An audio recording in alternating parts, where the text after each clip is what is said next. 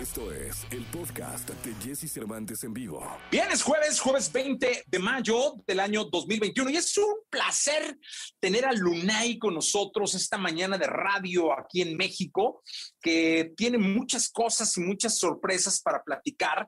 Le doy la bienvenida con cariño. ¿Cómo estás, Lunay? Todo bien, Jesse. Igualmente, espero que estés bien. Más que un honor estar aquí temprano contigo para hablar de, del próximo proyecto ya del niño. Oye, primero cuéntale al público de México cómo, cómo, cómo ha pasado estos tiempos, Lunay, cómo, cómo has vivido esta, esta pandemia, este parar de, de, de la humanidad. Cuéntales a tus claro, fans. Claro, pues mira, les tengo que contar que somos seres humanos y desde que empezó la pandemia, como, como todo el mundo, uno se pone un poquito down, uno, uno empieza como que a preguntarse qué va a pasar ahora con mi vida, con el mundo, con mi carrera pero creo que lo, lo, lo, lo, tomé bien positivo para seguir encontrándome, usé ese tiempo para seguir desarrollándome y pues trabajando en este proyecto con, con, mi, con mi sello, la familia, los marcianos, para que esto fuera posible. Oye, y este, muchos artistas comentan que realmente tuvieron más tiempo para ellos y que claro. su música puede haber sido más personal. ¿Tú cómo te sientes? Pues mira, yo me siento que me involucré demasiado en, en, en los proyectos, en lo que era el proceso musical y por eso estoy tan contento, tan ansioso de, de, presentar este disco, porque en todos los temas estuve, tuve una gran participación en lo que era el proceso, que para mí es una de las cosas más importantes. Oye, y cuéntale al público cómo es el proceso de participación de un artista en un disco. Claro, mira, el proceso de participación de un artista eh, a veces no, no, no tiene como, como unas reglas determinadas. Es como, por ejemplo, si estoy haciendo en el estudio un tema con el equipo, y hay una melodía que me recordó a esta artista. Entonces ponemos, nos ponemos de acuerdo a compartir ideas y decimos, ok, yo creo que ella cae aquí o yo creo que él cae aquí, vamos a hacerlo con él. De esa manera, trabajando es que tú te das cuenta de, de, de, de cómo los artistas hacen los featuring, las colaboraciones. Por ejemplo, esto, tengo 15 canciones, alrededor de 5 o 6 son en colaboraciones, colaboraciones como Anita, Zion, eh, Zion Brian Myers, eh, Chris Jedi, Julito, Chanel, que también son dos artistas, eh, Jesse, que están rompiendo y subiendo durísimo de Puerto Rico. Oye, y cuenta, cuéntale al público, Lunay, al público de México, cómo, cómo es Lunay a la hora de terminar una canción, o sea, la vuelves a escuchar, cuántas veces te escuchas, todavía Mira, terminada le cambias, le ajustas, ¿cómo eres?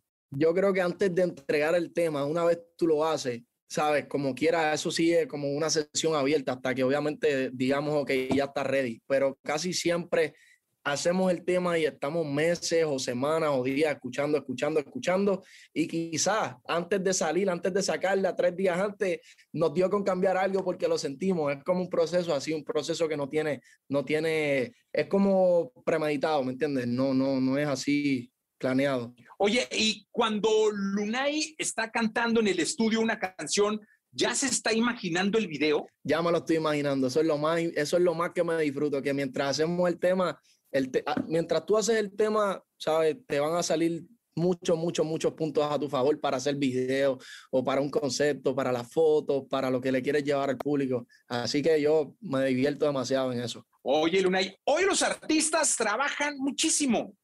Antes, eh, los artistas, pues era de que esperar que saliera el disco, luego la promoción, había que viajar y las convivencias, y era como más lento. Hoy con las redes sociales, ustedes están metidos casi 24 horas del día en el trabajo de atender a la gente, de escucharlos. ¿Tú cómo eres al respecto? Pues mira, yo soy bien apegado a mis redes sociales, siempre estoy por ahí contestándole a los fanáticos, siempre estoy en grupo contestando y es de lo que más me disfruto porque es como ellos son los que te dan todo, entonces tú tienes que devolverles a ellos siendo tú, ¿sabes? Dedicándoles el mismo tiempo que te dedican, ellos son los que votan por ti en los premios, los que compran el disco, las canciones, así que con el mismo amor le pagamos a los fanáticos. Oye, ¿cuál es tu red social favorita? Instagram, Twitter, Facebook, YouTube, Apple Music, ya con esas yo vivo. Tú me das un celular, yo las bajo y con esas yo vivo. Y WhatsApp. O WhatsApp, ese es como el pan nuestro de cada día, ¿no? Ya. Oye, ¿tú prefieres hablar o, es, o, escribir o mensajes de voz? Yo prefiero hablar por cámara. Me gusta hablar por cámara, me gusta mensajes de voz. Después que el mensaje de voz no sea de un minuto, lo leo, pero si es de más de un minuto, voy a estar por parte. Me aburro. Oye, a ver, y dime algo. Eh, en tu Instagram, cuando está Lunay ahí en el Instagram y le pica a la lupita, a la, a la lupa que está aquí, ¿Qué es lo que sale? Yo, déjame ver qué es lo que sale aquí. Vamos a ver. A la lupa. A la lupa, mira. Cuando le doy a la lupa, salen fotos como esta, salen fotos como esta, que son de, de, del niño, de todo lo que estamos haciendo, de todo lo que estamos trabajando. Mira, ahora mismo, Luna IPR Ecuador, un, un grupo de fanáticos, tengo que seguirlo. Muy bien, o sea, estás dedicado a lo tuyo al 100%. Siempre, al 100%, 200%. No se le puede bajar, Jesse, porque lo que falta es grande. Ahora sí, vamos a hablar de el niño. Cuéntanos. Mira, el niño, como te mencionaba, un proyecto del cual estuve trabajando durante todos estos meses con mi equipo, Chris Jedi, Gaby Music, Di Melonino, Dulce como Candy, entre otros, mi manejadora Rebeca y todos los que tienen que ver, de verdad, le hemos puesto el corazón para que esto salga así. Salimos en una hora y como te dije, 15 temas y colaboraciones súper especiales que, que, es como un legado que yo le quiero dejar a mis fanáticos antes de que yo siga creciendo, de que siga cumpliendo los 21, el legado de cuando fui niño. Oye, si un fanático o una fanática tuya fuera a comprar un boleto, o sea, estuviera en la página de internet listo para comprar un boleto para un show de Lunay, ¿qué, qué te gustaría que se imaginara tu fanático que va a pasar en el escenario? a mí me gustaría que se imaginara muchas cosas, pero sorprenderla con una más grande a lo que él pensaba. A mí me gusta siempre, si ellos tienen algo pensado, a mí me gusta hacerlo, ¿sabes? Hacerlo superior para que ellos se sientan, ok, hizo esto que yo esperaba, pero hizo esto que yo no esperaba y, me lo disfruté. Oye, eh, a, tu edad los, los sueños son claves, es decir, eh, eres, muy chico y los sueños todo el tiempo están presentes. ¿Con qué sueña Lunay hoy en día? Mira, sueño con que se acabe el maltrato a la mujer, sueño con que se acabe la cuarentena ya, que se acabe la pandemia, con que abran los shows, con que nos aferremos a las cosas que en realidad tienen eh, importancia, que es la familia, que es la salud, no tanto lo material, que eso es algo que aprendí durante la cuarentena, lo material no vale nada, simplemente lo que vale es la salud y el balance que puedes hacer con los tuyos. Oye, ahora tú ya eres un, ídolo, eres un ejemplo, muchos, muchos chicos de, del mundo de Latinoamérica básicamente te ven y quieren ser como tú. Eso conlleva una responsabilidad, Lunay. Una súper responsabilidad. Yo soy como un ejemplo para, para yo sé que millones de, de, de, jóvenes, de niños, y siempre tengo que, que, mantenerme al margen porque yo soy un ejemplo para ellos.